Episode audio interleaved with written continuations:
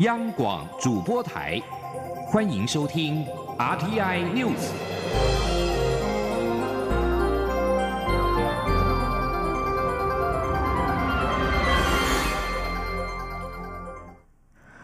各位好，我是张翠华，欢迎收听这节央广主播台提供给您的 RTI News。针对近来蔡英文总统的博士学位和博士论文所引发的讨论，总统府今天下午举行记者会，提出伦敦政经学院的官方文件，说明总统确实拥有博士学位。工作人员还戴着白手套，拿出当年的论文手稿，要让外界知道总统的博士论文也没有问题。总统府发言人张敦涵强调，总统的论文和博士学位真的假不了。总统府列出所有证据，公开透明，足以让各界检视。记者王兆坤报道。总统府向媒体展示伦敦大学一九八四年一月通知博士论文口试通过，二月寄发的博士学位考试合格正式通知书，三月十四号寄发的正式博士学位证书。强调蔡总统确实拥有伦敦政经学院博士学位。总统府发言人黄崇彦表示，这些从校方取得的学生资料，证明总统是经过严谨过程取得博士学位，而这些文件与证书，这些年来还都经过政大、教育部、中选会等机构的严谨验证。黄崇彦指出，伦敦政经学院规定。每位博士生必须缴交论文，并通过口试后才取得学位。只是毕业生离校后留在该校的论文保存问题，则是学校自己的事务。总之，总统已决定公开论文，外界可以阅览。黄崇彦说：“为了要鼓励国际贸易法领域的这个研究，总统已经决定要授权国家图书馆将他的博士论文。”公开公公开阅览，那方便所有有志于国际贸易法研究者来投入相关研究。总统也希望未来可以看到更多更好的相关研究。总统府同时详细说明外界近来的质疑，包括比较受到关注的论文缺页以及口试委员没有签名等问题。总统府发言人张敦涵指的论文手稿表示，这一份论文经过三十几年与无数次翻印。或许在过程中有所疏漏，但现在已经要授权国家图书馆，各界就可以在网络上阅览。而口试委员签名的问题，张敦涵说，各国各校有不同做法。伦敦政经学院的做法是，口试委员不需要在论文上签名，而且如果再去查阅一九八零年代的英国博士论文，许多也同样没有口试委员的签名。还有就是质疑内文出现许多手写修改痕迹。张敦涵表示，三十六年前没有文书编辑软体，这份论文手稿是用打字机一页一页打出来，手写并涂改是自然不过的事情。外界如果以现在的环境来推论三十六年前的做法，当然会有逻辑上的谬误。黄崇彦表示，正在洽询国家图书馆，希望在最短的时间内。让大家可以看到总统的论文。中央广播电台记者王兆坤台北采访报道。国家通讯传播委员会 NCC 代理主委陈耀祥今天在立法院交通委员会报告时，针对特定媒体失衡报道特定政治人物的情况以及假新闻等问题，强调 NCC 已经于上周通过违反公平原则认定基准草案，同时与广播电视法增订事实查证原则。未来 NCC 也将引入 AI 进行新闻报道观测，以保障公众的视听权益。记者吴丽君报道。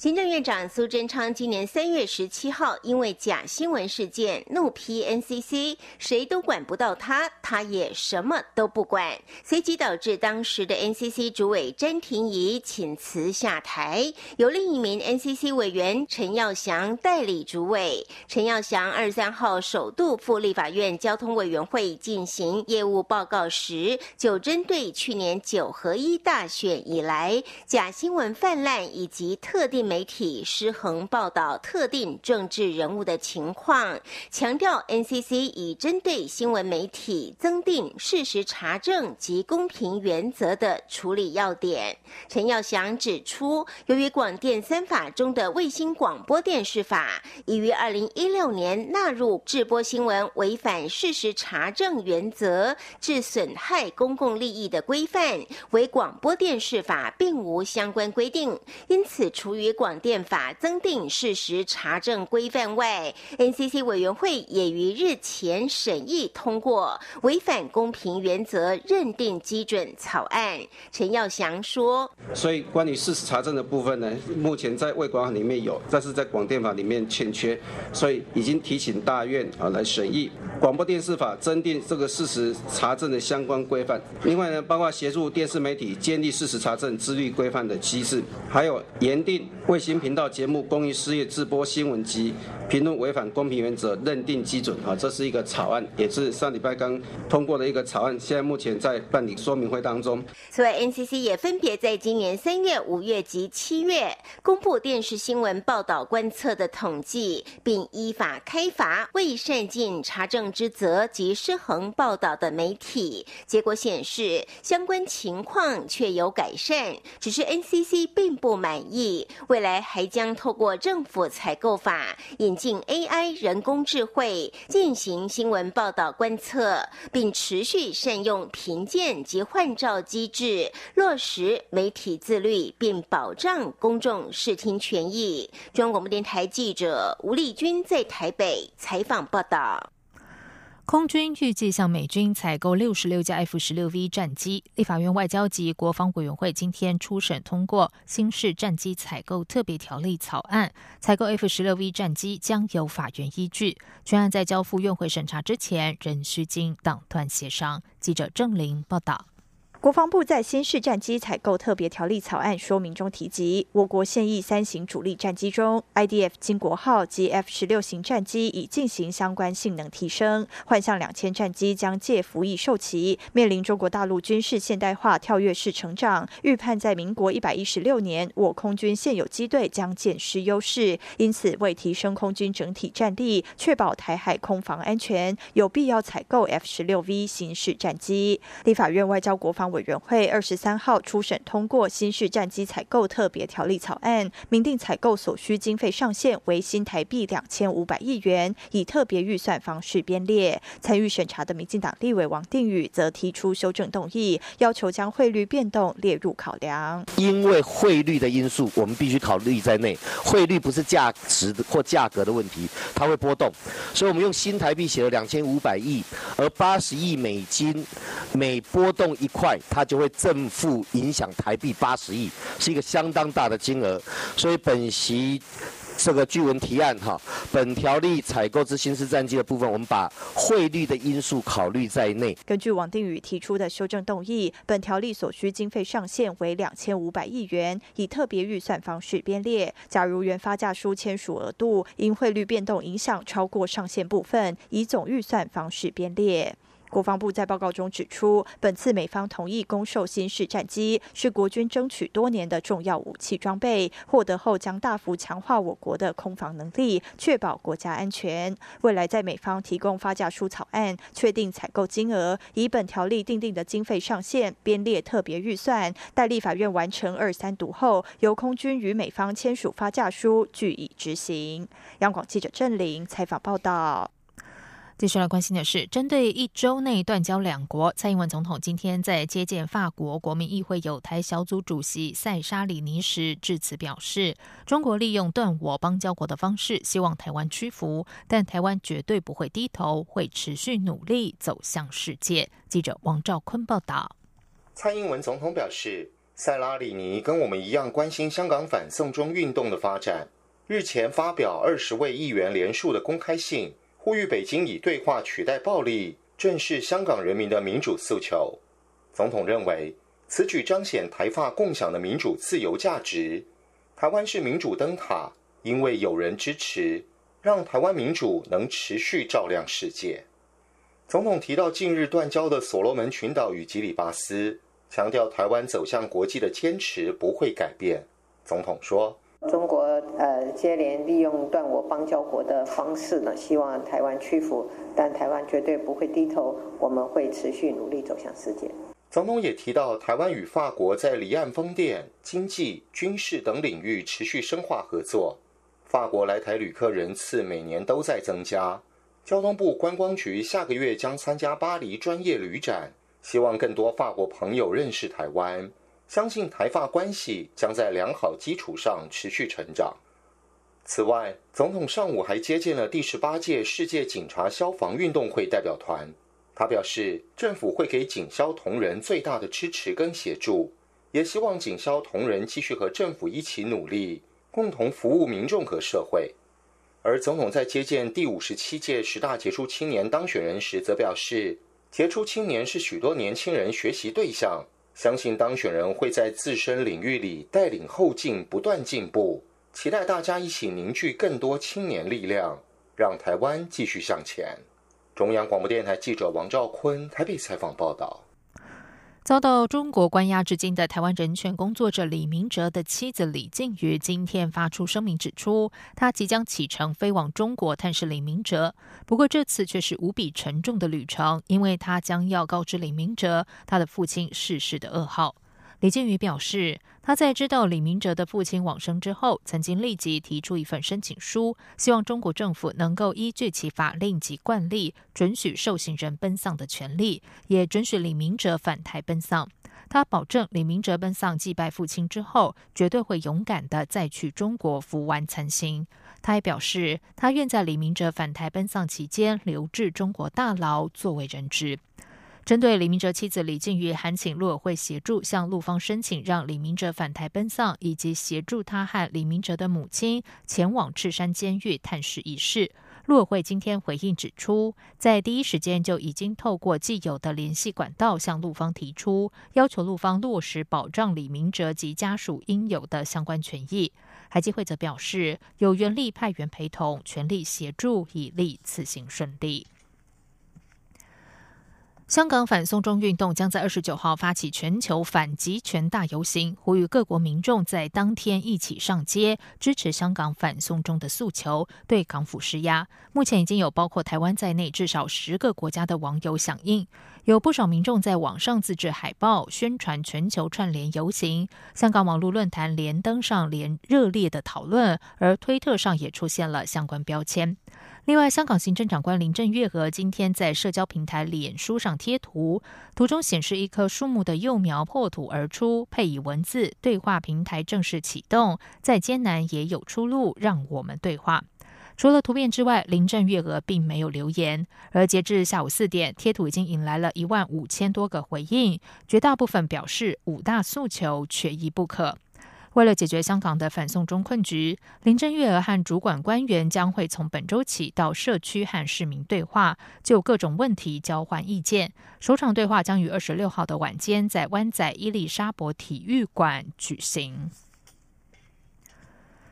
全球历史最悠久的旅行业者汤马斯库克集团今天爆发了倒闭危机，殃及六十万旅客滞留海外，将迫使各国政府和保险公司展开接运行动，带人回国，而其中有十五万人是英国旅客。英国的汤马斯库克集团今天没有在最后的关头达成挽救协议，因此宣告破产。这个有一百七十八年历史的集团寻求两亿英镑私人投资挹注，期盼能够解决倒闭危机，可惜未能如愿。英国民航局指出，监管当局将和政府合作，在未来的两周内将超过十五万名在海外的英国旅客带回家。此外，透过汤马斯库克集团出游者，目前有六十万人在海外各地，将迫使各国政府以及保险公司协调展开大规模的援助行动。而由于集团旗下的旅行社也被迫停停业，导致全球有二点二万名的员工失业。英国最大在野党工党的首席财政发言人麦唐纳今天表示，英国政府应该要介入此事，以临时纾困的方案挽救这家全球最老的旅行社。汤马斯库克集团的老板们也必须要返还他们所领取的任何红利。这里是中央广播电台台湾之音。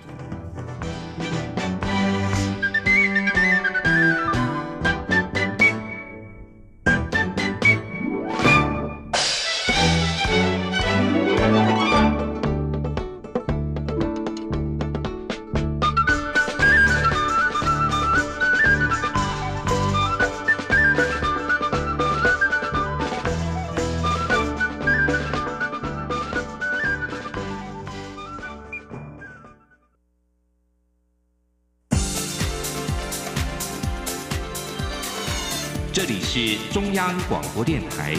台湾之音，欢迎继续收听新闻。时间是十九点十五分，欢迎继续收听新闻。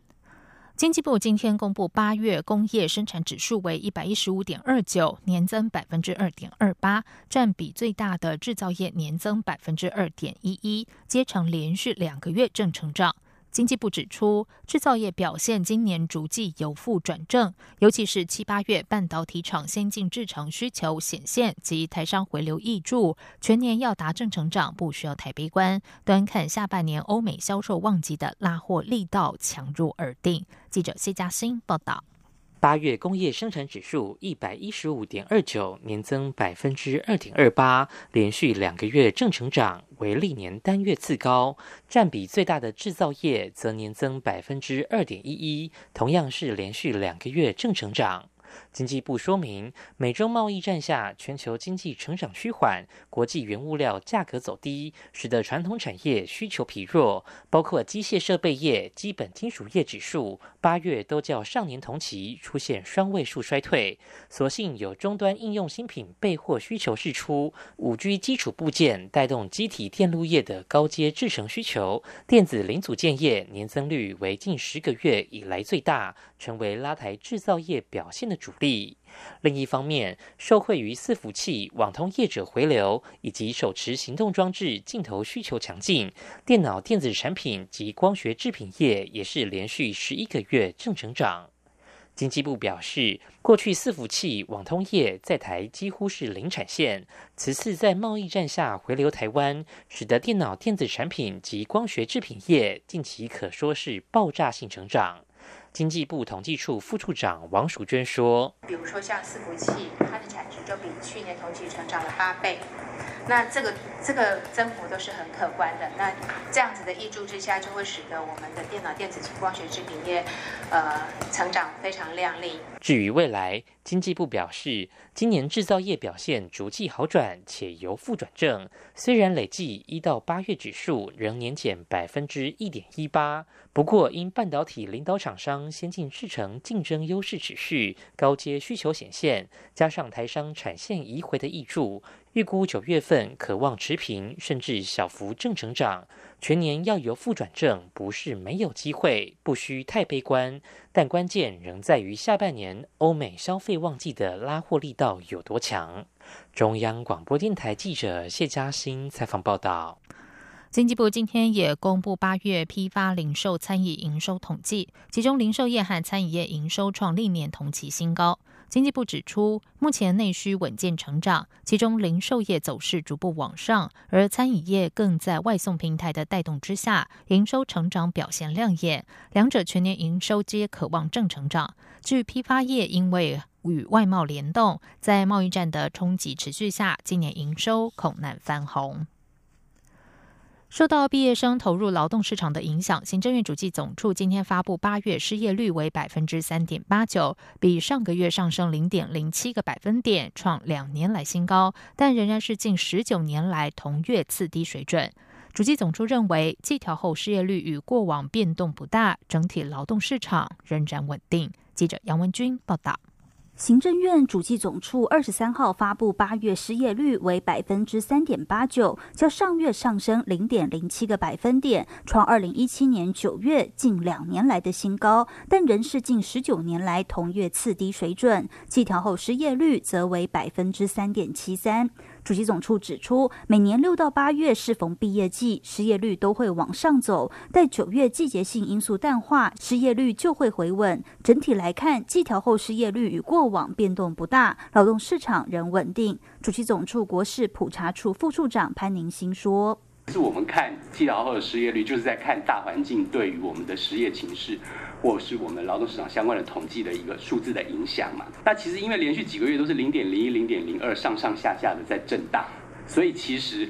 我们还是归纳出这样的一个结论，就是我们的劳动市场跟失业情势相对来说还是处于一个稳定的状况。值得注意的是，若观察受到工作场所业务紧缩或歇业影响而失业的人数，八月来到十点九万人，较上月新增两千人。从今年数据看来，也是逐步往上走升。主席总处指出，部分产业受到景气趋缓影响，失业人数较多。至于台商回流是否带动就业机会，潘宁新分析，目前回流台商已经来到一百四十家，但以七月底的统计来看，当时九十八家厂商在劳保资料中所提报的受雇员工人数年增百分之四点零二，明显高于整体受雇员工人数百分之一点一三的成长率，显示台商回流确实有增加就业机。会会中央广播电台记者杨文君台北采访报道。高雄市长韩国瑜今天在市议会举行预算说明会，遭民进党议员批评前兆借地照卖。韩国瑜表示，高雄市明年度总预算岁出岁入短缺新台币六十四亿，是二零一一年以来短缺最少的一次。高雄市负债三千多亿，但市民的要求越来越高，因此治水、修路、双语教育等该花的钱一直仍然在花，市府团队一定会全力以赴。此外，由于韩国瑜去年在竞选时曾经提及在太平岛开采石油，要求高雄市政府一定要分一杯羹，民进党议委高明高敏玲质疑没有看见高雄市挖石油的预算，遭韩国瑜反击：挖石油是谁说的？高雄市政府新闻局则强调，韩国瑜想要说的是，如果未来真的开放太平岛开采石油，中央应该检讨矿业法，让开采地区的地方政府可以分配权利金，增加地方税收。为了备战二零二零大选，民进党二十八号将举行全代会，为蔡英文总统及被提名的立委参选人大造势，营造团结胜选气势。而蔡总统和行政院前院长赖清德是否有机会同台，也引发关注。民进党立委表示，蔡赖同台确实对大选有加分作用，但距离选战还有一百多天，相信党中央对复选安排上会多加规划。民进党立委李俊宪表示，蔡赖同台当然会有加分作用，全代会同台也是个好的机会。但赖清德在初选过后已经强调全力复选，他相信民进党团结不是问题。民进党部表示，这次全代会有邀请前执政县市首长出席，赖清德也是受邀对象，但目前还没有收到赖清德回复是否出席。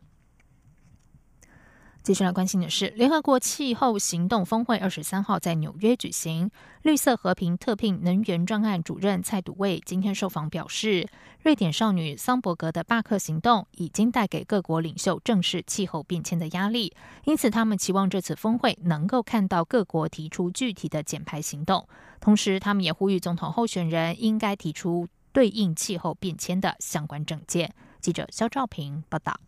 联合国气候行动峰会二十三号在纽约举行，加上先前发起为气候罢课的十六岁瑞典少女桑伯格的后续效应，使国际社会更加关注气候变迁议题。绿色和平特聘能源专案主任蔡笃卫二十三号受访表示，要求各国在二零二零年后不再使用新的燃煤发电，停止对化石燃料补贴，以及各国对减碳的积极作为，是绿色和平关注本次峰会的焦点。他说：“这些部分我们认为是一些比较实际的行动，然后期望各国在呃能够在之后能够提出更积极的二零二零年的减碳的贡献目标，然后减少未来十年百分之四十五的温室气体排放量等等的这一些。”都是各国能够宣示他们自己在减排上面的努力。蔡笃卫进一步表示，桑伯格的行动已经带给各国领导人政治压力，因此如果没有落实峰会上的具体行动，未来民众关注的力道也会不断增强。他说，Climate Strike 这样子的行动，其实已经带给各国的领导人一些就是必须要关注这件事情的压力，所以导致他们在政治的行为上面。必须要去做出更多的贴近民众心声的一些对抗气候危机的行为。蔡笃卫表示，虽然有很多企业提出采购绿电的规划，但迟迟不见使用全再生能源的电力方案。因此，绿色和平除了呼吁个人做好减排外，他们也希望总统候选人应正视目前全球正高度关注的气候危机问题，并提出负责任的政见，协助企业、社会及。积极达到减排目标。中央广播电台记者肖兆平采访报道。国宝级歌仔戏天王杨丽花强势回归电视荧幕的新戏《忠孝节义》将于明天晚间播出。今天举行首映记者会，杨丽花希望借由她带领带头领军，提供歌仔戏人才发挥舞台，也让大家看见台湾歌仔戏文化之美。记者江昭伦报道。暌违十六年，台湾歌仔戏天王杨丽花终于要再度现身荧光幕，与观众见面了。台十八点档歌仔戏大戏《忠小节义》由杨丽花领军，陈雅兰、纪宝如、叶丽娜、陈怡贞等人参与演出。从筹备制作到完成，前后耗时五年。除了有文化部旗舰计划补助、企业支持，杨丽花自己更自掏腰包，只为求好心切。整出剧分四个单元，杨丽花在第一个单元中担任主角，陈雅兰则是贯穿全剧的主要角色。二十三号首映会抢先曝光精彩片段。让外界再度感受到杨丽花电视歌仔戏的魅力。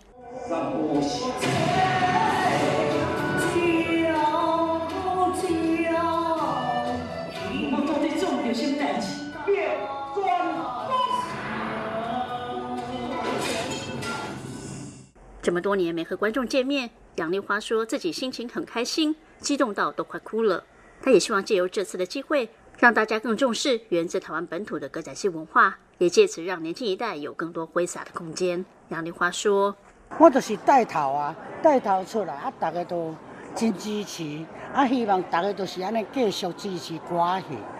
带头就是和所有的歌戏的人，大家嘛较有机会，你了解嘛？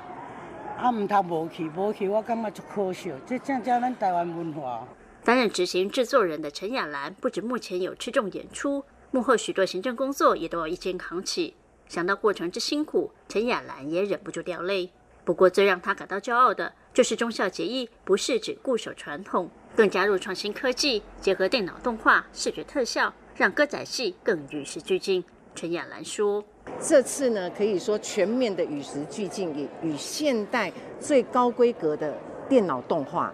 啊一起合作。”那我们虽然以前没有跟动画合作过，但是因为我们呃有动画导演，所以呢，在这方面其实并没有那么的困难呐。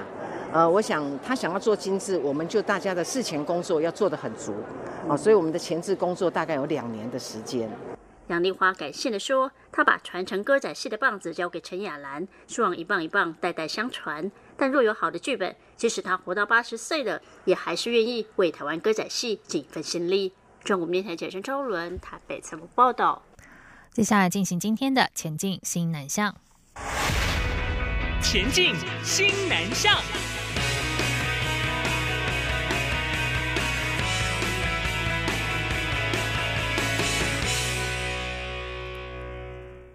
资策会于马来西亚资安州展会设立台湾资安馆，征选四家台湾资安业者参展，协助台湾资安产业进军新南向市场。自策会指出，马来西亚自安展是马来西亚通讯及多媒体部支持设立的自安活动，今天起到二十五号在吉隆坡举行。自策会今年首度参加，在展场设立台湾自安馆，介绍参展的自安业者以及台湾自主研发自安业者的产品和服务特色。参展期间，现场也安排商谈媒合活动。而未来资测会还将在带领十二家资安厂商参加下周在新加坡举办的资安周展会，持续协助台湾资安业者进军国际市场。